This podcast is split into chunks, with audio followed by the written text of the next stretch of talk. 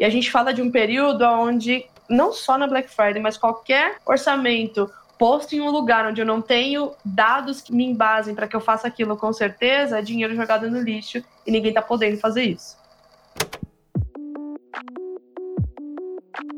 Fala pessoal, tudo bem? Estamos aqui para o 19 episódio do Ra Conversa Experts. Uma alegria aí já, já chegar no quase vigésimo episódio. É, e comigo tá sempre ele, Clark. Tudo bom com você aí, Clark? E aí, Rick, tudo bem? Prazer estar aqui com todo mundo, nossos ouvintes. É, novamente aí, né, 19, estamos de pouco em pouco enchendo esse podcast aí de episódios muito relevantes sobre marketing digital.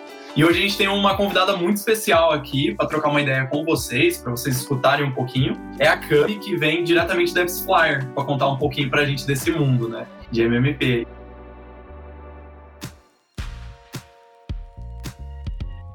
E aí, Cami, tudo bem? Bem-vinda, obrigado por ter aceitado o convite. Clark, Rick, tudo bem? É um prazer estar aqui. Muito obrigada pelo convite. Estou muito ansiosa para esse bate-papo com vocês. Boa, a gente que agradece aí um tempinho da agenda para falar, ainda mais agora a agenda deve estar concorrida, né? As vésperas de Black Friday não é fácil, não. Todo mundo ficando de cabelo branco, mas a gente sempre tem tempo para conversa boa, é o que eu costumo dizer. E é um prazer falar com vocês sim. que bom, que bom. Não, a gente também gostar de um papo e um café com a gente mesmo. Mas Camila, obrigado, né, de novo.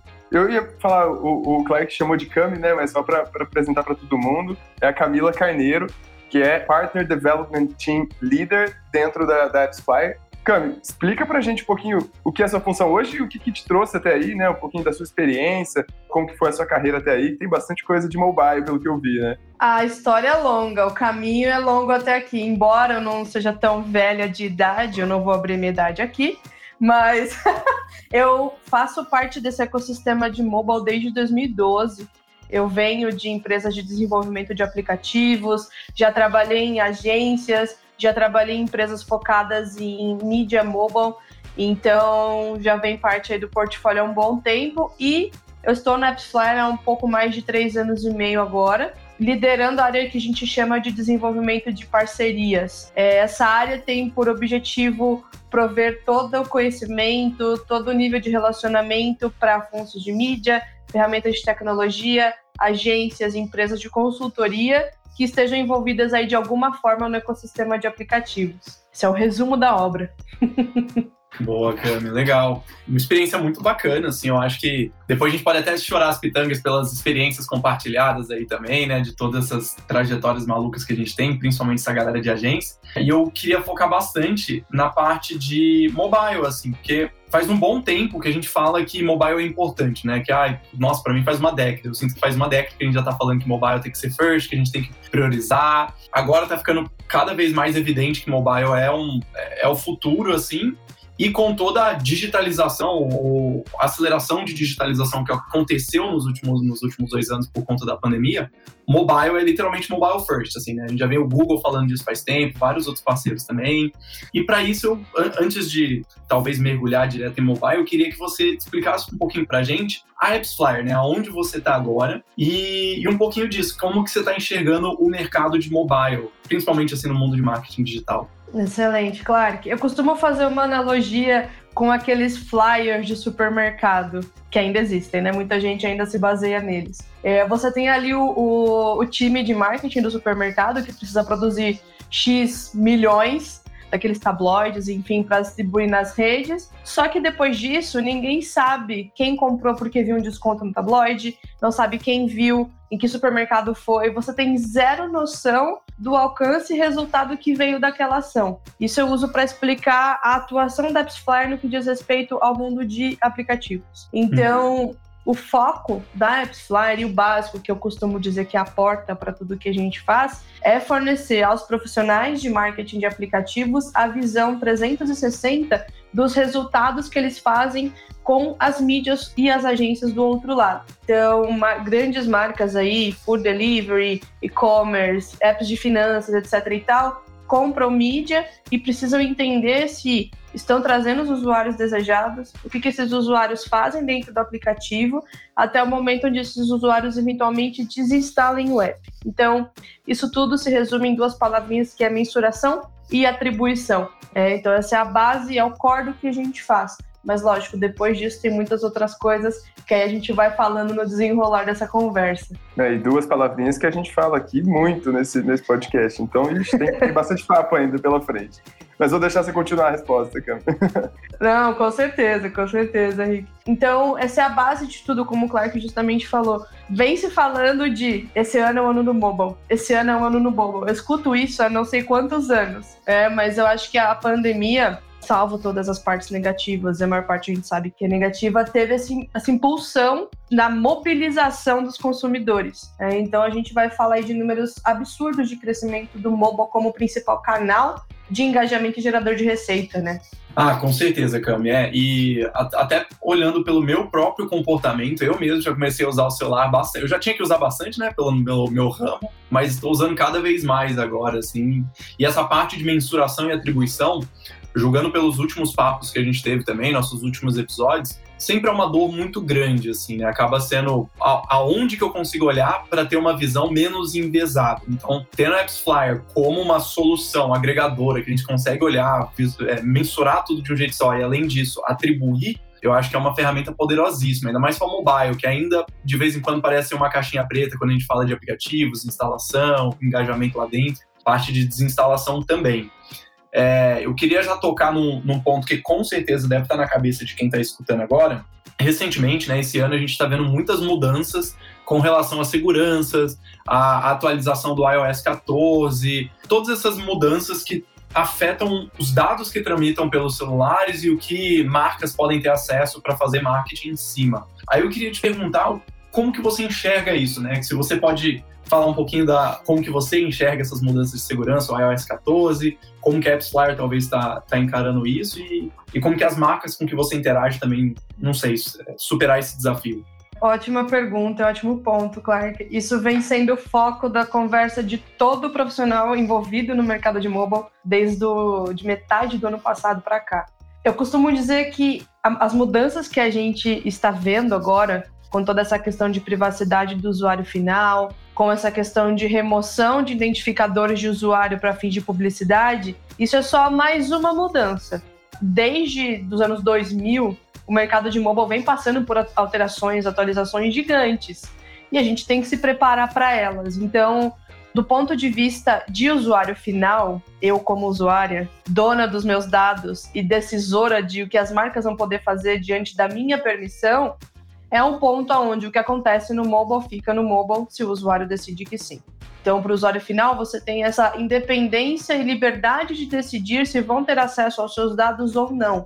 E eu vejo que o futuro vai ser cada vez mais nisso, é, com soluções que permitam o usuário, inclusive, é, controlar que tipos de informações que vão ser passadas e quem consegue ler as mensagens que ele mesmo envia em aplicativos. A gente já tem falado muito dessa questão de criptografia também. Para o outro lado do ecossistema, aí as fontes de mídia, as agências, os donos dos aplicativos, é um baita de um desafio. É, eu imagino que a galera que está escutando esse podcast, se tiver dono de app aqui, vai falar: você tá louca de falar que o caminho é esse e vai continuar assim. Mas a gente, a gente passa por uma série de, de mudanças de modus operandi mesmo dos profissionais de, de aplicativos que estavam acostumados a ter na mão informações a nível de usuário, informações mega detalhadas, para um modelo onde eu só sei um agregado dos resultados de campanha.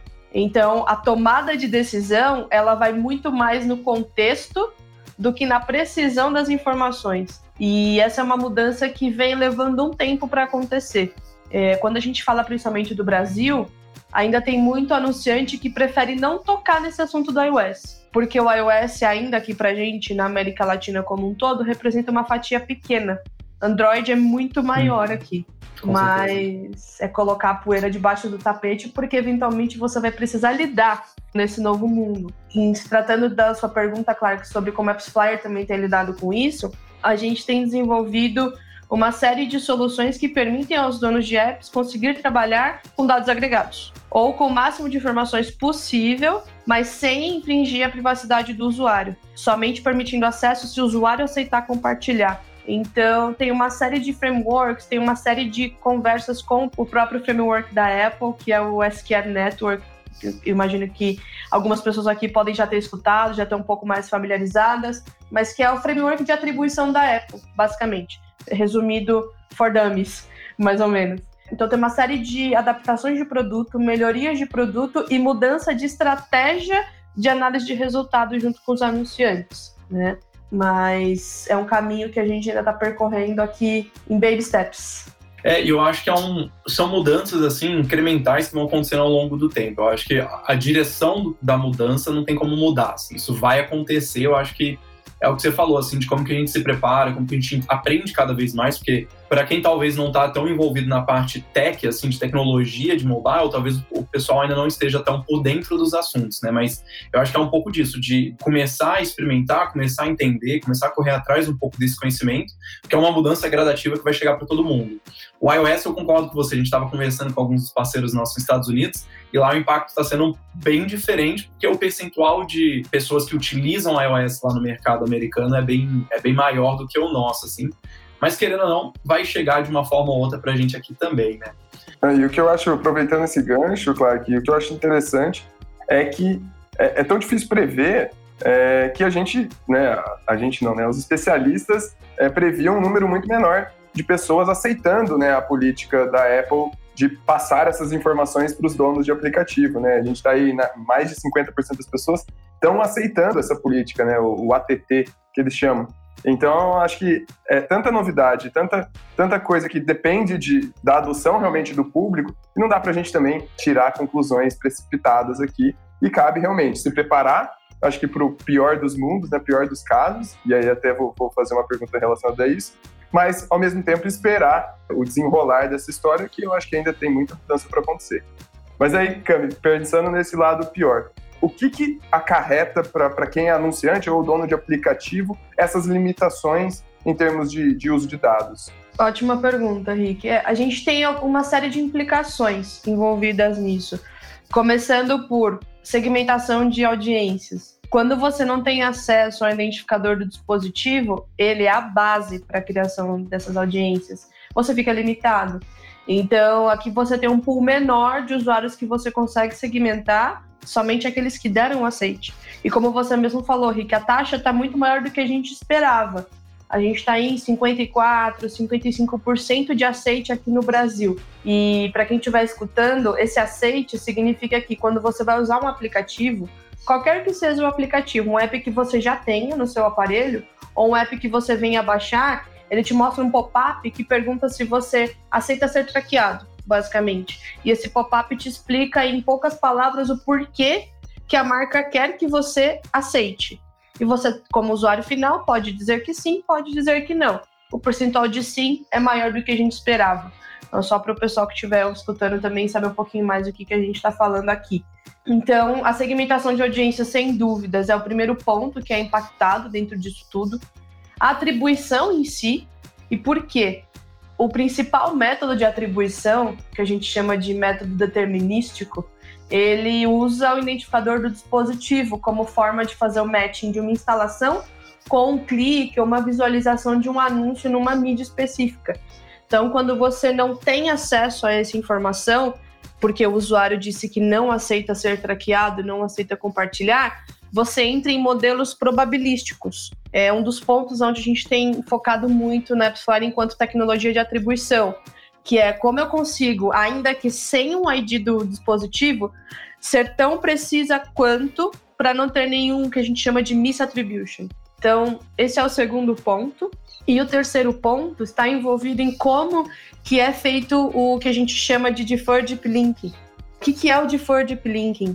Muita gente aqui pode já ter dado de cara com essa experiência. Você vê um anúncio ou alguém compartilha um link num post no LinkedIn, sei lá, te mandando para um aplicativo. Quando você clica nesse, nesse link, você não tem o aplicativo no seu aparelho, ou o link quebra, ou ele te manda para a loja e na hora que você abre o app não tem nada daquele conteúdo que era o post original. Isso é falha no que a gente chama de deferred linking, que é justamente você viu o conteúdo, você clicou nesse anúncio, você vai para a loja, baixa o app, quando você abre, você cai já naquele conteúdo. dentro daquele contexto que você foi impactado com a publicidade. Então, o deferred linking perde uma das possibilidades de ocorrência que é usando o identificador do dispositivo, mas ainda assim ele pode acontecer de outras maneiras. Então, como eu posso dizer, o maior impacto nisso tudo também está no output, que a gente chama. Eu posso ainda assim fazer atribuição probabilística, eu posso continuar com o meu deferred linking, eu posso ainda segmentar usuários, mas no percentual menor, só que eu vou ter acesso ao dado desses usuários depois? Aí é onde não. Muito provavelmente eu não vou conseguir acessar cada indivíduo. Então eu vou precisar incrementar. O Clark justo usou essa, essa palavra. Eu vou precisar incrementar as minhas análises, como por exemplo, fazendo análise de incrementalidade. justamente analisando o efeito das minhas campanhas de marketing, os resultados das minhas campanhas de marketing, ainda que sem identificador dispositivo. Os anunciantes precisam trabalhar e encontrar formas de atar informações que acontecem em canais fora do mobile, como web, conversões da web, que geram algum incremento no app, dentre diversas outras ações, como formas alternativas de lidar com essa nova realidade. Não, faz total sentido. E deixa o ambiente cada vez mais complexo, né, Cami? Eu acho que esse é a, o output final. Mas o que eu ia também comentar sobre esse ponto, e que eu acho que está totalmente conectado, é que muitas das estratégias de aplicativos são voltadas para também coleta de first party data, né? Que é a frase do momento, né? Então, Cami, faz sentido ainda trazer essa estratégia pensando nessa, nessa dificuldade de traqueamento? E qual que é o poder aí que o aplicativo pode ter nessa coleta de, de dados first party para as empresas? Excelente pergunta, Rick. Não só faz sentido, como é uma das alternativas. Falar alternativa soa como solução paliativa, não é alternativa. Como uma das estratégias que fazem sentido diante da ausência do identificador do dispositivo. E o uso de força parideira vai te incrementar com informações que não necessariamente na atribuição em si você vai receber. Então, você tem os seus dados de outras plataformas que você pode incrementar com os dados de atribuição para o incremento das suas próprias análises e relatorias. E um ponto importante é que você não precisa compartilhar isso com terceiros. Então, uma das soluções que a gente tem também dentro do no nosso tech, do nosso tech stack é a possibilidade do anunciante incrementar audiências existentes com força parideira. E ele extrai e usa essas informações com mídias proprietárias, por exemplo, mas não compartilha com outras fontes, porque aí é o que a gente chama do PII, né, que é Personal Identifiable Information. Então, é uma das, das frentes que tem sido bastante faladas agora. E como que as marcas vão se adequar a trazer isso para a realidade, esquecendo o que eles, elas estavam acostumadas a fazer nos últimos cinco anos, mais ou menos. Legal, Cami. E é um, é um desafio danado, assim, tudo que você está falando, assim, para começar a estruturar isso sem que você talvez estivesse com um olho tão dedicado para mobile, é um desafio grande, assim, eu acho que tem um, passos bem claros aí no que você falou, e eu acho que é esse o recado aí para os ouvintes, assim, porque quem tem uma estratégia mobile ou quem tem um aplicativo tem que começar a olhar para isso e começar a estruturar isso para não ser pego de surpresa que é um, dois anos, quando as coisas forem definitivas e não tiver mais volta, assim, quando tiver, o prazo já tiver apertado. E aí eu queria talvez até aproveitar essa, essa entrada em, em estratégia, em como que a gente usa isso, primeiro para jogar alguns números aqui para os ouvintes e depois gente falar um pouquinho mais de Black Friday também, estratégias agora para novembro, qual que é o, o local do, do app, né? Onde que a gente coloca o app dentro da nossa estratégia, como que isso, a gente usa isso como alavanca de resultado, né? Então, até puxando aqui é, para os ouvintes, galera, a gente tem um script que a gente tenta seguir, mas a gente falha miseravelmente todas as vezes, né? Mas eu vou tentar, a gente tem alguns dados aqui que eu queria jogar para os nossos ouvintes, e em cima disso a gente falar um pouquinho de Black Friday, né? De estratégias de Black Friday, cara. Então, na primeira metade desse ano, né, no, no primeiro semestre de 2020, é, 2021, né, perdão, já estou até perdido nos anos, é, a posse de smartphone para pessoas dentre 16 e 64 anos chegou na casa dos 98% pela primeira metade desse ano. Então, assim, quase todo mundo, né? Basicamente todo mundo. Quando a gente chega no, no, na casa de 98%, é quase todo mundo dentro dessa faixa etária de 16 a 64 anos que tem um acesso a um smartphone. Só isso já quer já, já diz que ali é um, é um potencial absurdo para trabalhar marketing, marketing digital, trabalhar estratégias de aplicativo e tudo mais. Só que aí tem a informação complementar que a posse de PCs, desktops, né, caiu para 66%, numa época que está todo mundo digitalizado. Né? Então a gente está num, num, momento que está todo mundo misturando, tá, tá cada vez mais digital, tá cada vez mais omni, tá todo mundo com o celular na mão ou no bolso. Então isso já abre por si só né, um, um grande potencial para a utilização de mobile em estratégias digitais. Alguns outros números né, para jogar, então aumento de 28% nas vendas de aplicativos de e-commerce em 2020. Então esse aumento de 30% é gigante. E também a gente teve um aumento de instalação de aplicativos de e-commerce é, de quase 50%, né, 48% também no primeiro semestre desse ano. Então, assim, todo mundo está baixando, todo mundo está usando, tem um potencial absurdo para transformar esse, esse objeto pessoal que é o celular em uma fonte de, de receita, em uma ferramenta para trazer resultado nesses para marcas e para anunciantes. Aí eu queria entender um pouquinho de você, Cami, como que você enxerga estratégias de Black Friday, né? Tipo, como que a gente consegue potencializar o mobile para esse mês de novembro e essas correrias de BF aí no finalzinho do mês? São dados mega interessantes, né? A gente vê que o mobile está cada vez se tornando o principal canal, mas ele não elimina as outras mídias, né? Ele não elimina o desktop, ele não elimina outras formas, inclusive offline, que, que faz bastante sentido também. Mas com esse crescimento do uso de aplicativos, com o crescimento da mobilização dos usuários, os anunciantes, as marcas e, e todo mundo envolvido nesse ecossistema precisa ter em conta também a competição que a gente tem aí. Competição tanto do volume de empresas que estão caminhando para o mobile.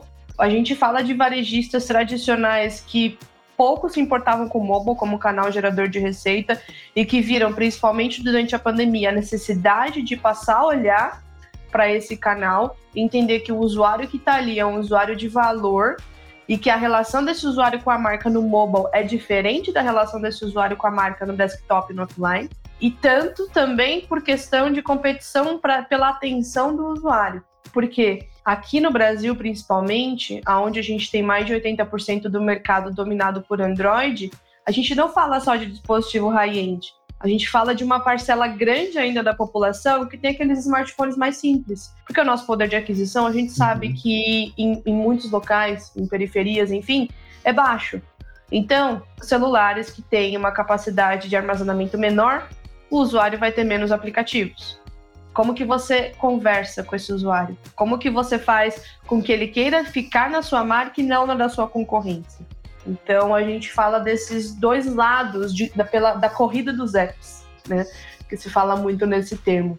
Só para te complementar aqui, eu acho que ainda é um mar azul, né? Eu acredito, o mundo de aplicativos está tá aumentando a concorrência, está aumentando, é, e aí segue a lei da oferta e demanda, né? Aumenta os valores de, de, de custo por, de, por, instalação, custo por download, né? Independente do, do, do KPI que você acompanha.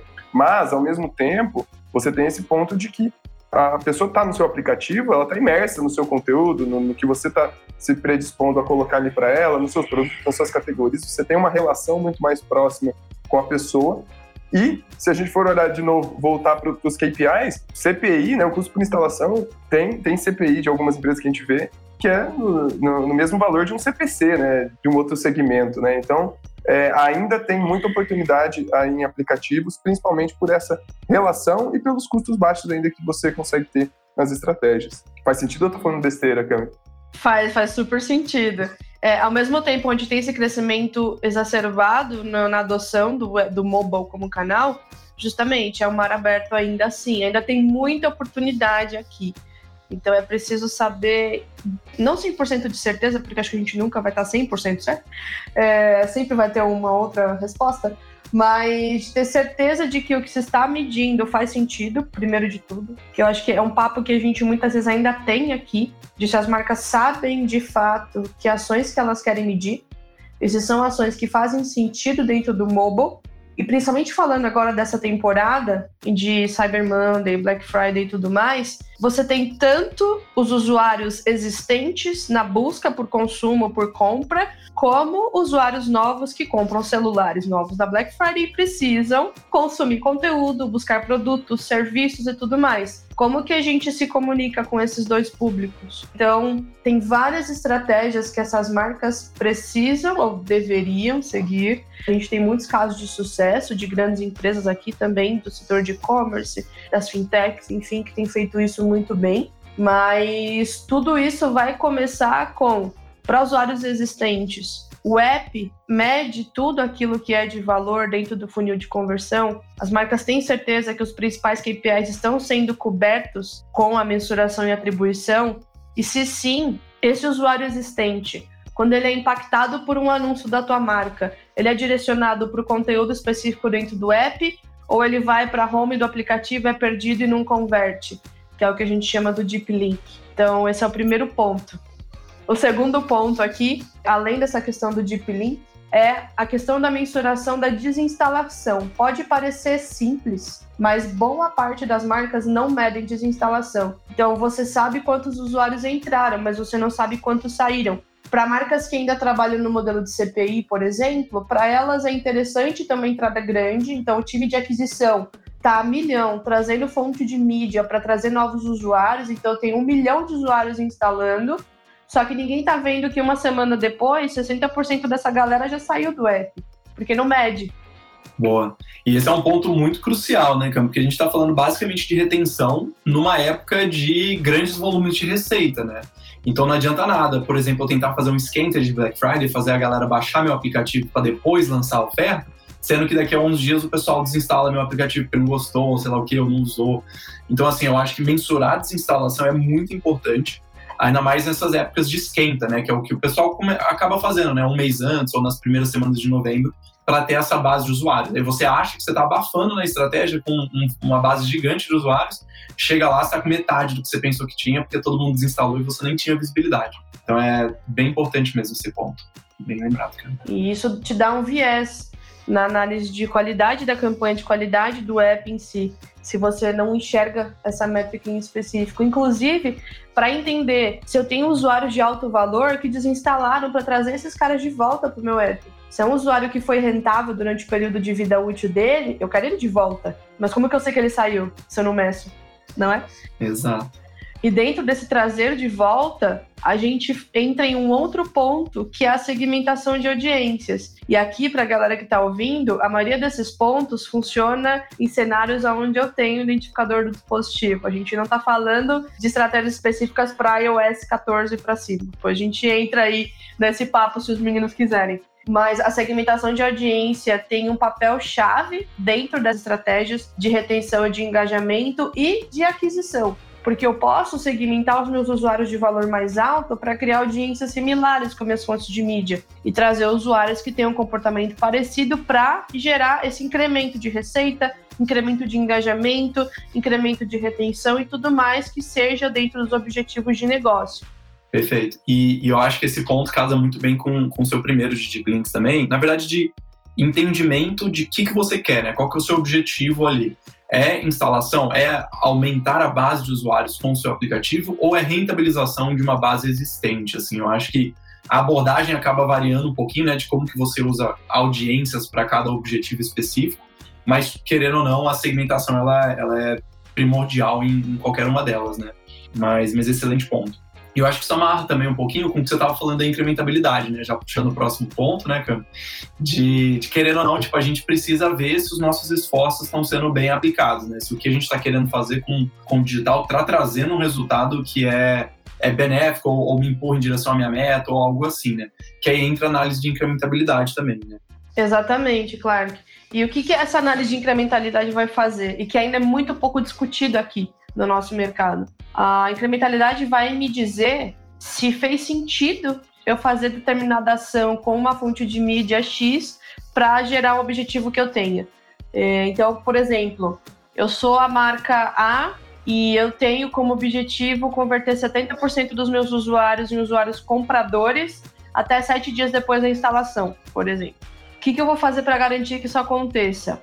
Eu vou ou esperar que eles convertam organicamente, e aí, para isso, eu preciso ter uma análise de cohort muito forte, para eu saber entender qual que é o momento de interesse desses usuários por cada fonte de mídia, por cada campanha, ou eu vou fazer campanhas de engajamento com meus parceiros de mídia com o foco nessa primeira compra. Então, a incrementalidade vai me permitir que, em conjunto com a segmentação de audiências, onde eu vou segmentar esses usuários que ainda não chegaram no objetivo que eu quero, vou mandar esses usuários para minha fonte de mídia fazer campanhas para esse objetivo. E aqui vocês veem que está tudo amarrado, porque o usuário já tem o meu app. para que eu faça campanhas e ele gere compra, ele compre dentro do meu aplicativo, eu preciso garantir que ele está sendo direcionado para o conteúdo que eu quero.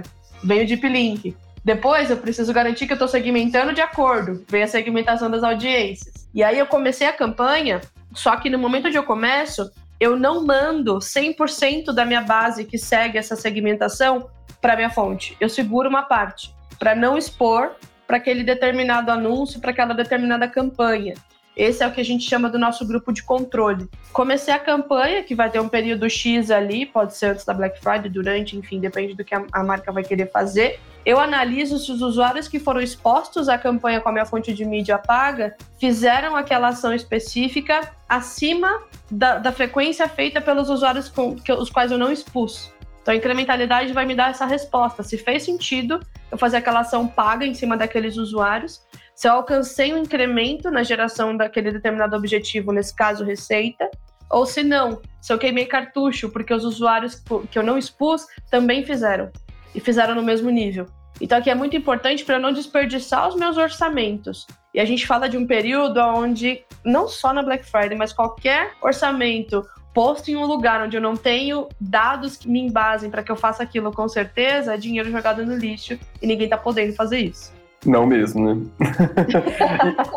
e, e Cami, eu acho que uma coisa que, que também conecta muito, e, e eu ouço muito quando a gente fala de, de universo app, é o poder dos criativos, né? Porque também não adianta nada você ir lá segmentar a sua base exatamente do jeito que você quer, é, para passar uma mensagem diferente até do grupo de controle, né? Diferente do que você está medindo, e você passar a mesma mensagem. Então não adianta, né? A gente tem falado em vários, vários outros episódios o quão é, conectado a sua área de criação, seja interna, externa, etc., tem que estar tá com a, a, área de mídia, que está conectada com a área de tecnologia e que está todo mundo amarrado no, no, mesmo bolo, né? Então, só somando aí na sua fala de que o criativo, a mensagem que você vai passar, você tem que estar tá totalmente direcionado para o objetivo dessa campanha e às vezes é simplesmente provar um ponto, né? Que é justamente o que a gente estava falando aqui.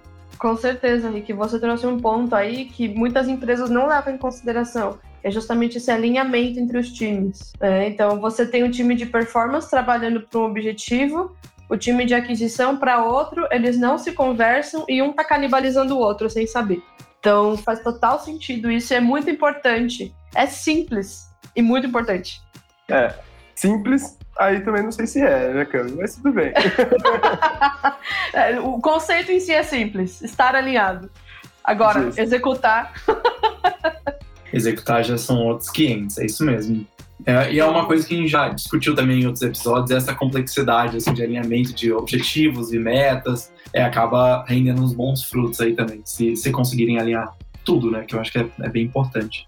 E, Cam, você também falou um, um, pouquinho, um tempinho atrás, sobre pessoas que usam dispositivos diferentes, né? A gente tem a galera que usa os, os high-ends, acabou de sair, eu já estou comprando e estou usando um, celular mais novo, aí tem gente que está usando um celular talvez mais antigo, é, de uns dois ou três anos para cá, e muda muito o espaço que esse celular tem disponível, a, o tamanho de tela que esse celular tem. Como que você vê isso se encaixando também dentro de uma estratégia, assim, sabe? Tem, dá para fazer algum tipo de abordagem diferente para cada tipo de celular ou como você enxerga isso? Hoje tem muitas marcas que já estão um pouco mais avançadas em compreensão de tudo que é relacionado com estratégias de mobile, que têm um conhecimento mais aprofundado da performance de acordo com o tipo de sistema operacional e versão de sistema operacional. Então, tem aplicativos que não vão funcionar em celulares low-end, não vão. Então, a marca já exclui esses usuários de serem possivelmente impactados por mídias porque sabem que não vai ser os usuários que essa marca quer porque o, celular simplesmente não vai suportar o, o aplicativo em si. Já tem outras que fazem essa segmentação de comunicação por tipo de sistema operacional e versão que é possível. Então tem uma série de sinais dentro dos quais você consegue segmentar para entregar uma comunicação diferente que faça sentido, tanto em temas de formato mesmo, porque como você bem falou, Clark, a gente tem diversas telas e diversas usabilidades, como de conteúdo em si. E tem um outro ponto aqui, que isso já entra no pezinho do iOS, que são os app clips. É, os app clips têm sido muito falados desde que começou todo esse burburinho da Apple ano passado e tudo mais. O que, que são os app clips? Uma versão no browser, mais ou menos, do app, que você consegue usar as funções principais, como um app do Starbucks. Eu quero fazer uma compra e usufruir de um cupom de desconto, mas eu não tenho como baixar o app do Starbucks no meu celular naquele momento. Eu acesso essa versão, entre aspas, light no browser e executo a determinada ação, a determinada compra. Legal. Então, isso já é mais uma opção. Ah, Cami, é muito bom você ter trazido esse ponto, assim, porque eu lembro de alguns anos atrás, um negócio bem comum era você ter um aplicativo completo e um aplicativo light. Né, a versão talvez de, de menor peso ou que não usava tantos elementos, tantas features, puxava muito dado, ele era bem mais simples e funcionava em, em mais aplicativos. Isso é uma coisa que eu não estou vendo hoje em dia. Assim, não sei se é porque eu estou idoso e, estou meio velho nas tecnologias, é, mas eu estou vendo menos versões lights de aplicativo. Você acha que ter um aplicativo light é uma estratégia? Você acha que é melhor fazer um carregamento no web da vida? Enfim, como que você enxerga a questão do light? Eu já morreu mesmo, já estou velho. Agora, claro que acho que a gente fala muito mais de super apps do que de versões uhum. light. O oposto. é... é verdade. Então, aqui é mais um dos caminhos que esse mercado vem fazendo. Há um tempo atrás, realmente era super comum né, você ter a versão light. Ainda existe, ainda tem apps que tem essa versão, mas eu vejo muito mais as marcas caminhando para o cenário de ter ou o app completo, ou eu vou tentar uma versão light que não precisa ser baixada, que são os app clips nesse caso, ou eu mantenho meu usuário no site mobile e faço toda essa análise cross-plataforma de alguma maneira. Então tem caminhado muito mais para esse lado. Ou é tudo ou é nada. Legal. Faz sentido.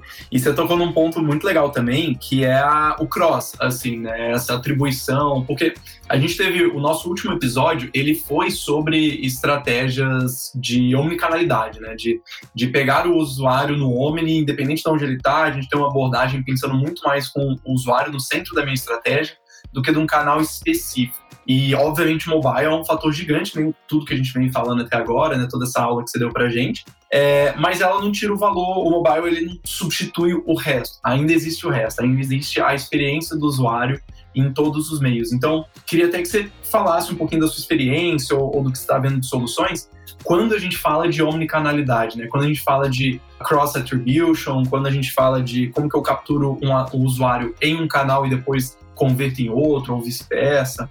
Como você enxerga todo esse mundo meio misturado de Omni agora? é, esse, esse, mundo meio misturado é a realidade da maioria das marcas, né, Clark? Então, justamente como você pontuou, o mobile não exclui a importância e relevância dos outros canais, muito pelo contrário. A pergunta que as marcas precisam se fazer é: eu estou considerando todos os touch points do meu usuário em todos os canais e dispositivos que ele pode estar entregando a mensagem de acordo, sabendo o momento dele com a minha marca, para engajar de uma forma mais assertiva, ou eu estou atacando esse usuário cegamente, spray and pray e seja o que Deus quiser. Então, tem, tem muitas conversas nesse sentido que a gente leva, principalmente com clientes cujo foco principal tá, estava no e-commerce, por exemplo, e que começaram no web, ou vice-versa. Como que eu conecto tudo isso? Ou clientes que já tinham um tráfego muito forte no M-Site e querem saber como passar esses usuários a serem usuários de aplicativo. Então, uhum. Dentro da AppsFlyer, que eu falo com propriedade, que é onde eu estou, mas eu vejo como um caminho de mercado também, a gente fornece soluções que, que permitem essa análise 360 e atribuição holística, que a gente chama, é, que é inclusive chamado de People-Based Attribution, que independe do canal onde o usuário está é uma pessoa só. Então, isso permite com que a marca envie uma mensagem de acordo e que não seja repetitiva. E isso já aconteceu comigo há um tempo atrás com uma marca, não vou revelar nomes, mas comecei a comprar no app. Só que o cupom só funcionava no site. Aí eu fui para o site. Quando eu cheguei no site, o meu carrinho estava vazio, com o mesmo login. Ela não entendeu que eu era a mesma pessoa nas duas plataformas, não manteve o meu tracking ali. Mesmo com login, né? mudou o dispositivo, perdeu o tracking e perdeu todo o tudo que estava gravado da minha ação. Então, aqui com essas soluções, tanto esse People Based Attribution que eu comentei, como soluções que atribuem a campanhas de web eventuais ações no app, e aqui é um ponto muito importante. Porque tem marcas que tem um time específico para drivar tráfego para o site, esse time não tem nada a ver com o time do app, e eles acham que eles estão em guerra. Não, porque se eu começar a investir no app, eu vou perder o meu site, eu vou perder o web, meu time de web não vai mais conseguir atingir KPI. É muito pelo contrário, eles se complementam. Um leva tráfego para o outro. Então, como que eu conecto tudo isso? E aí vem, principalmente agora também Black Friday, essa importância de eu conseguir medir o usuário, independente de onde ele esteja, e amarrar esse caminho dele para garantir uma experiência de sucesso, para garantir conteúdos relevantes. E aí vem os criativos também, que o Rick comentou, e para evitar que eu desperdice tempo, tanto meu como do meu usuário, com coisas que não vão ser relevantes no momento dele. E atribuir de acordo. Não, perfeito, Gami. Eu acho que vai totalmente de encontro com o que a gente tem falado aqui, de quão benéfico é você conseguir ver tudo num lugar só, né? Você conseguir ver é, é os usuários interagindo com a sua marca, independente do canal, independente do lugar, é, num lugar só, e você conseguir fazer aferições referentes a isso, né? Conseguir tirar conclusões, é, tomar decisões pensando no todo e não, né? Olhando só de um lado é, em uma das janelas do ônibus, né? Você tem que olhar em todas elas para ver o que está acontecendo. Mas perfeito. E aí, uma coisa que eu, que eu pensei agora em perguntar para você, dado que você falou alguns problemas, né? Quais são os, os, principais benchmarks de sucesso em estratégias mobile? O que, que eles estão fazendo? O que as principais empresas aí, que você eu acho que tem bastante contato pela AppsFly, é, o que, que eles estão fazendo que tornam eles aí benchmarks de sucesso para a galera que está ouvindo também ter em quem mirar? Boa. Eu começaria é, por aqueles que não começaram com app, que já tinham a sua base forte no site e no M-Site, e que fizeram uso de ações como banners inteligentes, por exemplo, é, que redirecionavam usuários dos sites para baixar o aplicativo, com uma comunicação específica, promoções, descontos, inclusive é, comunicações relativas à Black Friday em si. É, isso tudo com tecnologias de deep link, de for deep linking, que a gente falou no começo. Tem marcas, inclusive tem cases públicos no nosso site para o pessoal que quiser dar uma acessada depois sobre isso, como forma de aumentar a conversão e reter os usuários em mais de uma plataforma.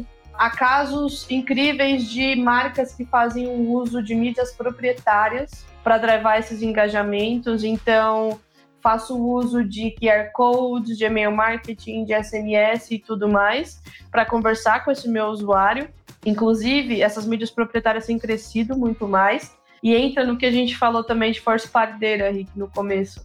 As marcas já têm uma base ali, já tem o seu CRM, já tem suas informações e juntam isso com os dados de mensuração e atribuição que é feito do nosso lado. Então, isso também é uma outra forma, apostar não só em canais pagos, é, o canal próprio seguramente tem muito poder ali dentro e chance de customização, e aí a gente fala também de estratégias mais avançadas dessa questão de retargeting, questão de reengajamento. Há, há várias marcas aqui, e-commerce principalmente, que manda muito bem nessa questão de analisar o cohort dos usuários. Então, por cohort, caso o pessoal que esteja ouvindo não esteja tão familiarizado, a gente separa os usuários em grupos específicos de acordo com determinado comportamento que a gente queira analisar. Então, se eu, como varejista, eu quero entender quanto tempo leva da instalação até a primeira compra, ou quanto tempo leva para realizar uma compra após o usuário ser impactado por uma campanha de retarget durante a Black Friday, qual canal que me traz isso mais rápido? Qual campanha que me traz isso mais rápido? Onde que eu estou perdendo mais usuário depois que eu faço isso?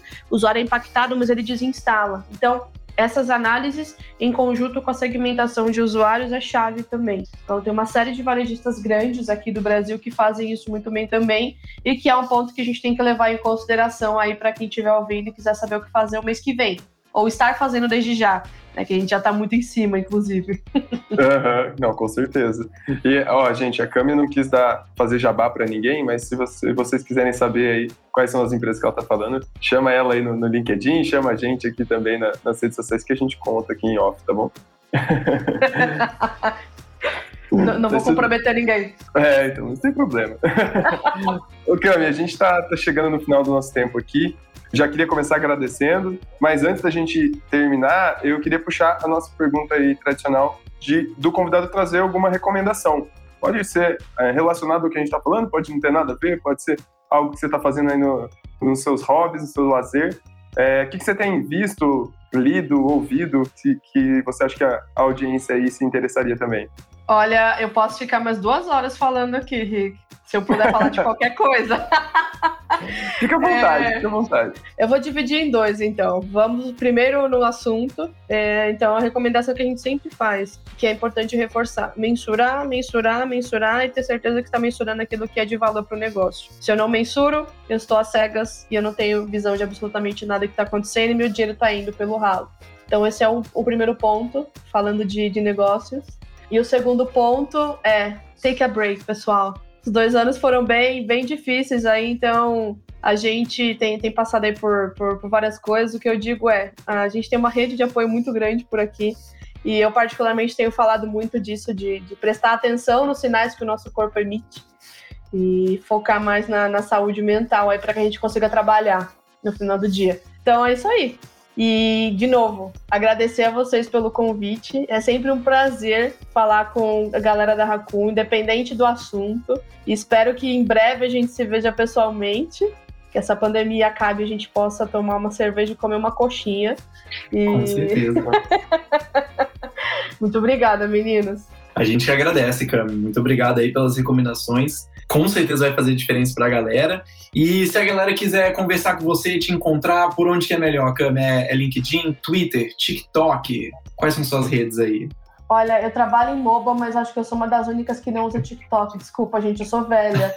É, é do nosso bonde, então. Sou do nosso bonde. Eu sou do bonde, eu sou do bonde ainda de, de Twitter, mas vocês podem me encontrar mais facilmente no LinkedIn, é Camila Carneiro, tô lá, provavelmente no, no comecinho, espero. E só me mandar uma mensagem que vai ser um prazer trocar ideia. Perfeito, Cami. Obrigado. Agradeço demais por você ter aceitado esse convite, ter dado essa aula pra gente sobre mensuração e atribuição em mobile aí, em aplicativo pra galera. Com certeza vai ter muito valor para os nossos ouvintes que aí estão engrenando ou já engrenados em época de Black Friday. E para posterior também, porque é um assunto sempre em voga vai, assim, a importância só vai aumentar ao longo do tempo. Então, obrigado demais aí por todo o tempo, por todo o conhecimento compartilhado. E para os nossos ouvintes aí, obrigado de novo também por escutarem a gente até o final desse episódio. Continue escutando aí a gente. Para quem ainda não se inscreveu, se inscreve aí para não perder mais conteúdo maravilhoso, esses convidados perfeitos que a gente traz aqui para conversar com a gente. Então é isso. Obrigado, pessoal, e até a próxima. Valeu. Valeu, pessoal. tchau. tchau. tchau.